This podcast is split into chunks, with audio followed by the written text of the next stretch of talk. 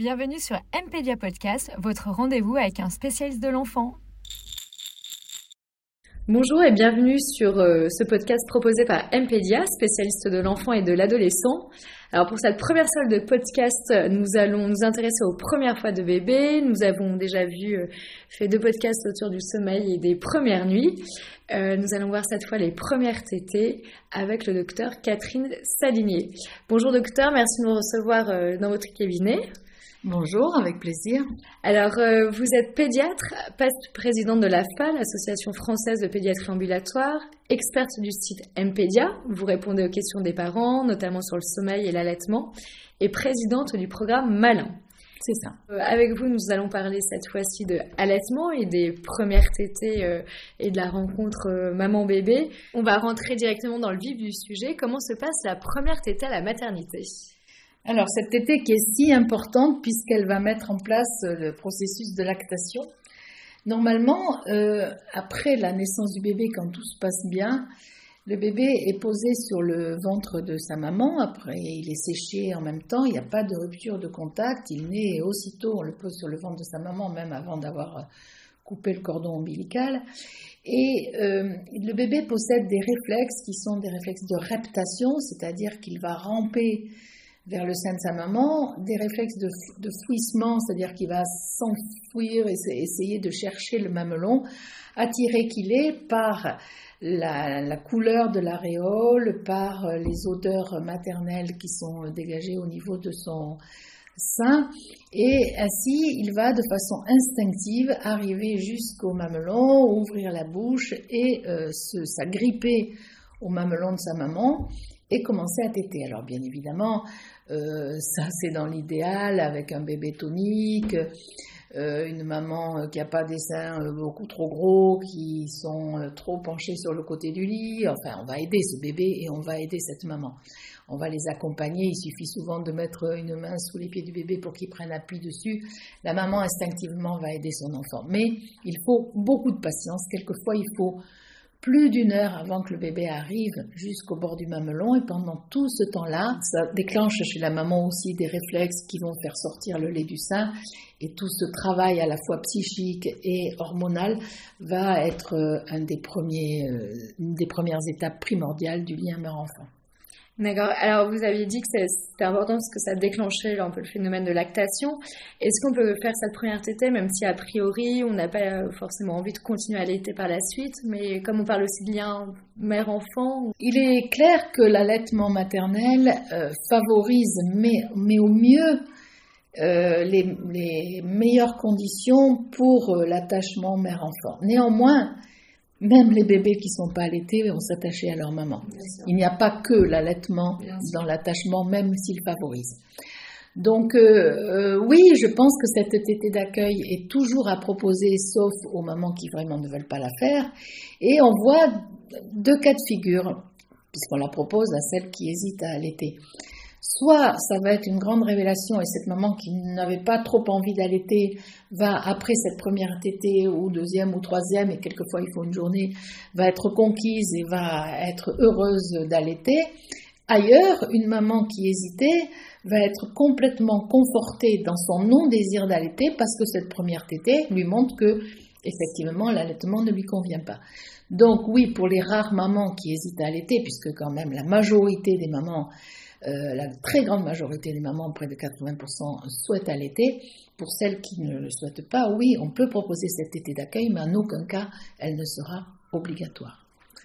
Et à contrario, euh, en cas de séparation euh, mère-enfant, alors je ne sais pas en cas de, césarienne ou de grande prématurité, si, la mère et l'enfant ne sont pas ensemble, qu'est-ce qui se passe? Alors si la mère et l'enfant ne sont pas ensemble, bien sûr, on va toujours en matière de de naissance favoriser la sécurité. Et, euh, si le bébé a besoin de soins, a besoin d'être séparé de sa maman, s'il faut absolument le faire, on le fera, tout en sachant que ces, situations de séparation sont rarissimes et doivent être pesées avec vraiment euh, parcimonie en fonction de la sécurité de l'un et ou de l'autre, ou même des deux.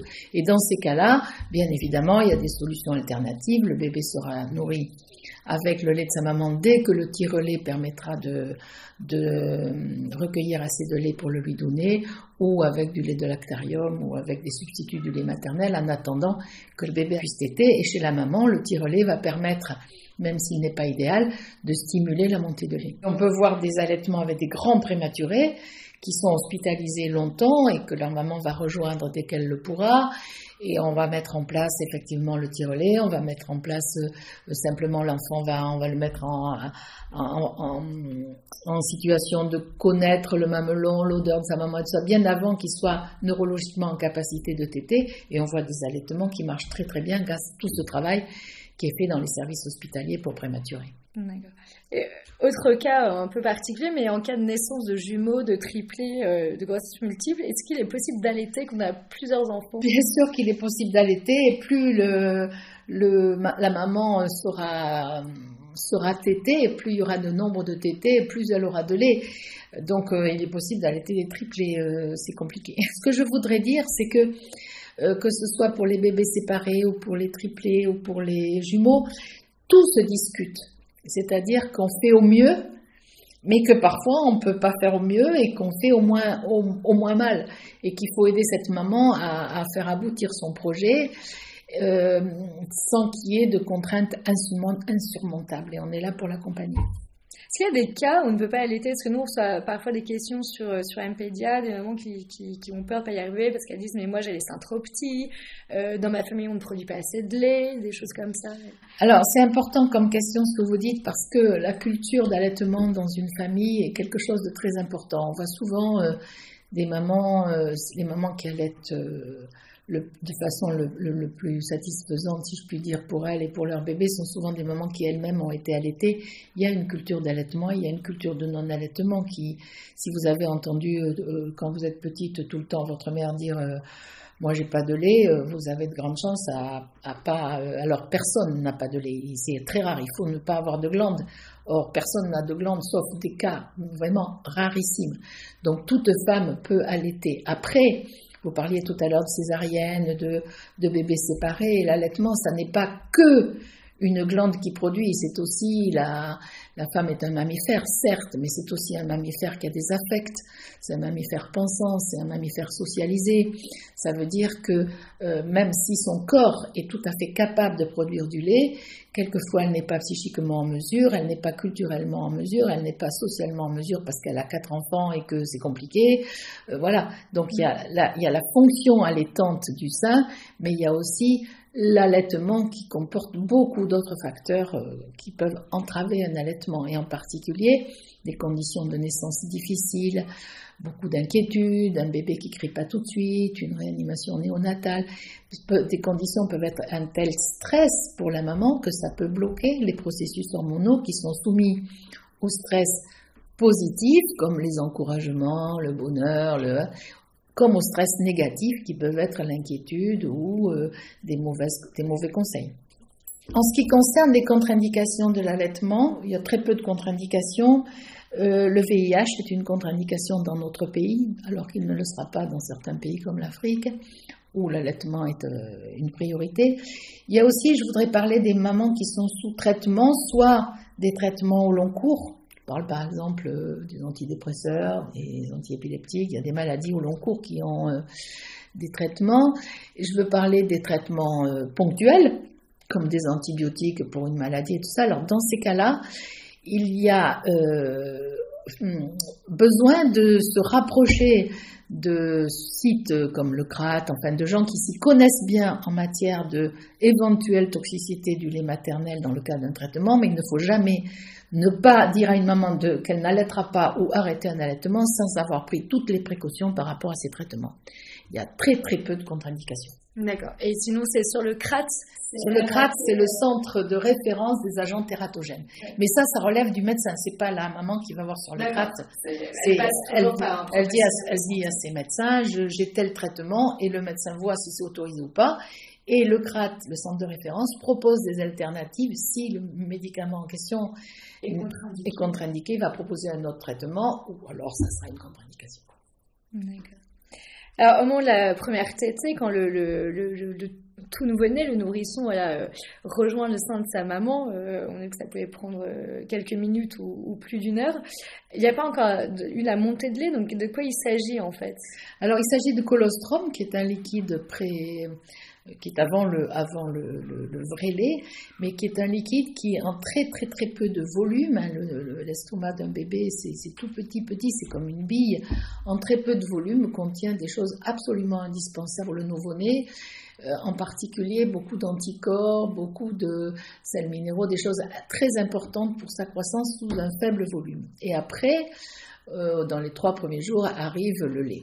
D'accord. Ça se passe comment la montée de lait? Autrefois, il y a longtemps, on faisait ce que font certaines encore cultures et qui était une, maintenant on sait une, grosse erreur, mais c'était culturel. On, ne faisait, on, laissait jeûner les bébés, donc il n'y avait pas cette fameuse première tétée qui mettait en place les processus de lactation. Ah, on attendait la montée de lait? Voilà, et la montée de lait, il y avait des montées de lait catastrophiques parce qu'il n'y avait pas eu cette mise au sein progressive et cette production progressive de lait, donc il y avait des montées de lait qui étaient... Euh, euh, vraiment épouvantable et attendu, comme la preuve qu'il y avait du lait. Maintenant qu'on met les premières tétées très précoces, qu'on met l'enfant au sein dès qu'il se réveille autant de fois qu'il en a besoin, la montée de lait est en général moins tonitruante qu'elle était autrefois. Toujours est-il que la production du vrai lait vers le troisième jour est quand même quelque chose de perceptible. C'est-à-dire que sans être une montée de lait insupportable, la maman va sentir ses seins qui gonflent, un peu douloureux, le lait qui coule un peu tout seul, et là on est sûr que le processus de lactation est mis en place. Est-ce que est-ce qu'on peut préparer ses seins avant l'accouchement pour favoriser la montée de lait? Il n'y a, strictement aucune aucune préparation à faire euh, au niveau des seins avant l'accouchement. Ils vont se ils vont se préparer tout seuls après la naissance. Et alors, au moment de la montée de lait, vous disiez que c'était perceptible. Est-ce qu'il y a des astuces euh, pour qu'elle soit la moins douloureuse possible? Alors, on parlait beaucoup des feuilles de chou. Est-ce que c'est... Alors, les feuilles de... Les feuilles de chou qui sont une coutume ancestrale, c'est quand il y a une montée de lait douloureuse ou même après la montée de lait, une fois rentré à la maison, quelquefois des engorgements. On en reparlera si on fait des podcasts sur euh, la poursuite de l'allaitement à la maison quand il y a eu quand il y a un engorgement, c'est-à-dire une production de lait trop importante par rapport à ce que le bébé peut euh, prendre lui-même, euh, le lait stagne dans le sein et on a ce qu'on appelle un engorgement, puis une mastite qui peuvent être, qui peuvent faire le lit de l'abcès du sein. Donc c'est un phénomène inflammatoire et donc comme tout phénomène inflammatoire, il euh, répond très très bien à l'application de froid Or, la feuille de chou, à condition qu'elle ait été au frigo et non pas dans le pot-au-feu, et peut s'adapter très bien à la forme du sein et apporter quelque chose de frais. Quoi qu'il en soit, elle va pas rester très froide très longtemps, alors que si on met un gel, euh, les gels bleus là de, qui sont faits pour réfrigérer, euh, ou même une, une, poche de petits pois surgelés, ça conviendra très très bien. L'essentiel, c'est le froid, le froid entre les tétés et le chaud juste avant la tétée pour que le bébé puisse mieux prendre le sein. Alors, comment savoir euh, si le bébé tète bien? Est-ce que c'est une question de, nombre de tétés, de rythme de tétés? Alors, d'abord, comment savoir si le bébé tète bien quand il est au sein? C'est que d'abord qu'il a, il, attrape bien le sein de façon tout à fait non douloureuse pour la maman et qu'elle sent bien que le bébé est agrippé à son sein et surtout qu'il avale bien. Ce qu'on compte, nous, ce sont les tétés efficaces, c'est-à-dire le moment où le bébé déglutit. Une tétée, c'est une maman qui produit du lait et un bébé qui l'avale. Donc il faut absolument être sûr que le bébé a avalé, et ça, ça se voit en maternité sous le menton, on voit le dessous du menton, ce qu'on appelle le jabot là, qui descend de façon régulière, et surtout, ça s'entend après la montée de lait, puisque le volume de lait est plus important, on entend gloup, gloup, gloup, gloup chaque fois que le bébé avale. Donc une tétée sera efficace quand le bébé avale. Après, l'allaitement sera efficace quand le nombre de tétées sera cohérent, c'est-à-dire que le nombre de tétées cohérentes, c'est entre 8 et 15 TT par jour, c'est assez large. 3 TT, c'est pas suffisant. 25 TT, il y a un problème. Donc on compte à peu près entre 8 et 15 TT par jour. Donc un nombre de TT suffisant. Un bébé qui a chaque tété, que la maman entend bien tété à chaque tété. Un bébé qui produit des selles très régulièrement le premier mois au moins trois selles jaunes d'or euh, liquide abondante par 24 heures et au moins 6 à 8 euh, couches pleines d'urine à chaque 24 heures. Donc, si ça sort, c'est que c'est rentré. Donc, si on a des, des selles et des urines, c'est que le bébé a bien tété. Et la dernière vérification, ce sera bien sûr la prise de poids du bébé qui doit être le premier mois de 20 à 30 grammes par jour en moyenne. Donc tout ça doit être vérifié, mais un bébé dont la maman sent qu'il déglutit bien, l'entend déglutir, qui a des selles et qui a des urines, c'est peut-être même pas la peine de le peser, il va grossir. Alors vous avez dit euh, une bonne tétée entre guillemets, c'était quand la prise au sein ne fait pas mal. Mais souvent, on a des parents, enfin des mamans qui nous disent qu'elle était fait mal. Est-ce que euh, elle était peu faire mal Est-ce que c'est normal? Allaiter ne doit pas faire mal. On sent qu'un bébé prend le sein, et heureusement, le sein est un organe euh, terriblement innervé, c'est-à-dire à plein de terminaisons nerveuses. C'est un organe très très très sensible, tout le monde le sait. Donc on sent que le bébé est au sein, mais si on a mal, c'est que le bébé prend mal le sein. Ça ne doit pas faire mal. Si on a mal, c'est qu'il pince le mamelon. Un mamelon, c'est très douloureux, puisque vous savez que les gens qui sont dans le coma, par exemple, c'est en leur pinçant le mamelon qu'on détermine la profondeur du coma en fonction de leur réaction à ce pincement-là. Donc si une maman a mal, c'est que le bébé prend mal le sein. Et en général, il le prend mal au moment où il, il prend le sein, il n'ouvre pas assez grand la bouche et il aspire ce mamelon qui va être très très vite blessé. Le mamelon n'a pas cette couche protectrice qu'il y a partout sur le corps humain qui est la kératine. Euh, il, va être facilement à vif et très vite il sera irrité. Et après, c'est les crevasses. Et après, Alors, il faut faire quoi eh ben, il faut, Dès que la maman a mal, il faut modifier la prise du sein. Il faut faire de la prévention. Après, on est dans le traitement des crevasses et ça, c'est dévolu aux professionnels. Mais une maman, on ne doit pas dire c'est normal d'avoir mal au début, ça passe après. C'est faux. On sent, et heureusement, quand vous touchez vos seins, vous sentez. Donc on sent, mais on ne doit pas avoir mal. Et on corrige comment avec la position?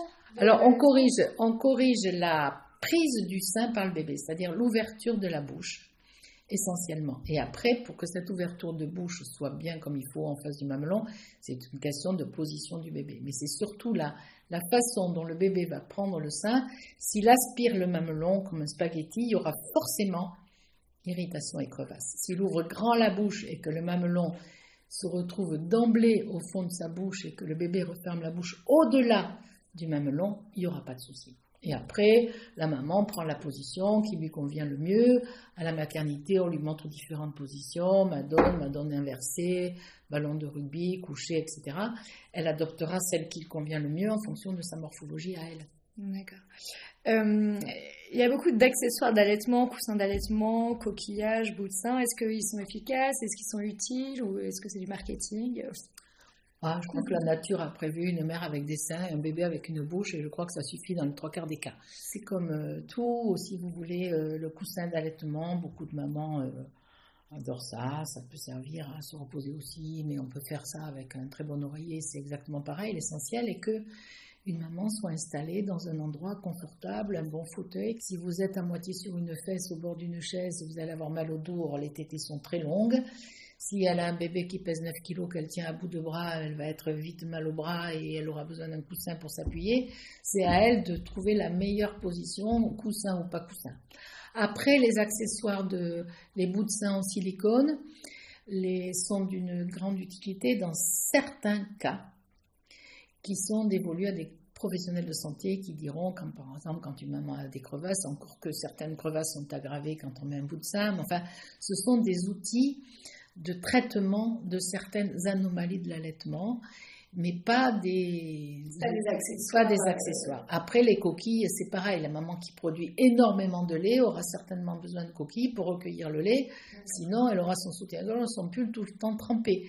Et il faudra qu'elle prenne des coquilles aérées de façon à ce que ça ne macère pas. Si vous voulez, par exemple, il y a une, une grande mode des coquillages. On n'a jamais vu tant de belles mycoses qu'avec ces coquillages qui ne, qui sont très jolis, mais qui coûtent très cher et qui ne. Où ça macère. Euh, voilà. Euh, du coup, si je, un peu pour résumer ce que vient de se dire, donc la, première tétée se fait idéalement donc dans les 2 à 4 heures suivant l'accouchement. il n'y a pas de contre-indication a priori euh, pour allaiter, même en cas de césarienne, de prématurité, du mois triplé, même s'il faut trouver évidemment des ajustements avec les professionnels de santé. Euh, allaiter ne doit pas faire mal, donc ça, il faut, que les, les, mamans le sachent. Donc c'est vraiment important de trouver une prise du sein, une bonne position pour bébé à la maman. Et puis, euh, il est important de, connaître les signes d'une tétée efficace, d'un allaitement efficace. Euh, est-ce que vous avez quelque chose à dire pour les mamans qui nous écoutent et qui ne savent pas trop si elles veulent euh, allaiter, qui hésitent encore Oui, l'allaitement à notre époque, dans notre culture, est un choix. C'est bien qu'il y ait un choix. Néanmoins, la femme est faite pour, le corps de la femme est fait pour produire du lait dès après l'accouchement, d'une part, donc toutes les femmes vont produire du lait, et ce lait est fait pour ce bébé.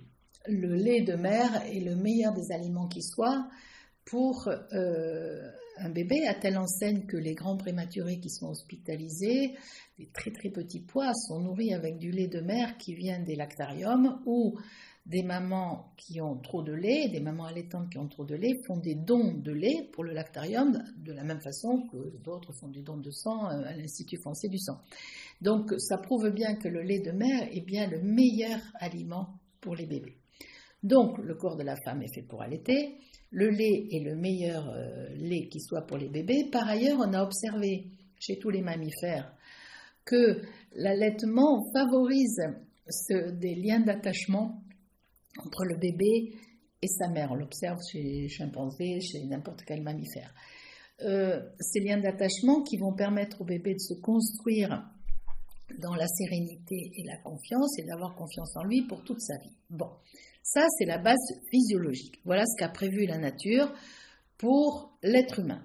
Après, euh, l'être humain, il a aussi euh, sa psychologie, il a son histoire euh, ancestrale, il a son histoire de vie, il a ses conditions de vie en famille, il a son métier. Et il a été prévu depuis très longtemps, même bien avant notre époque, quand les femmes partaient au champ toute la journée, quand il a été prévu de. Il y a une époque où il n'était pas bon d'allaiter, les bébés étaient en nourrice, c'était catastrophique autrefois. Donc il a été inventé du lait à partir du lait de vache, qui a été de plus en plus travaillé, de plus en plus euh, adapté pour ressembler de plus en plus au lait maternel dont on vient de dire qu'il avait une composition parfaite, ce sont les laits industriels. Donc nous disposons de lait industriel et les mamans qui euh, ne souhaitent pas allaiter pour des raisons qui leur sont propres et que nous devons absolument respecter, ont le choix de nourrir leur enfant avec un lait industriel et je peux porter garant qu'il se portera très bien. L'essentiel est que les parents, les mamans et les papas, car ça concerne aussi le papa qui font ce choix, doivent faire un choix éclairé, c'est-à-dire qu'ils doivent être informés des bienfaits de l'allaitement maternel. Et euh, c'est une obligation que nous avons, nous, tous les professionnels, de les informer. Ils doivent avoir une information éclairée et après, ils font de cette information ce qu'ils veulent. On dit souvent que ça, peut culpabiliser les mamans qui ne veulent pas allaiter. Je crois qu'il faut assumer ses choix. Et si l'information est bien faite, euh, ben, chaque femme et chaque père fait ce qu'il veut. Et heureusement. Ben, merci beaucoup, euh, docteur. Est-ce que vous voulez dire un mot, un mot pour la fin? Non, je voudrais dire bonjour à tous les petits bébés. bon, on, leur, on, leur, dit bonjour aux petits bébés, aux mamans qui nous écoutent et aux papas aussi. Euh, merci beaucoup, docteur. Euh, C'était un podcast proposé par Mpedia, le site spécialiste de l'enfant et de l'adolescent. Merci beaucoup et à très bientôt. Au revoir. Au revoir. Merci pour votre écoute. C'était Mpedia Podcast, votre rendez-vous avec un spécialiste de l'enfant.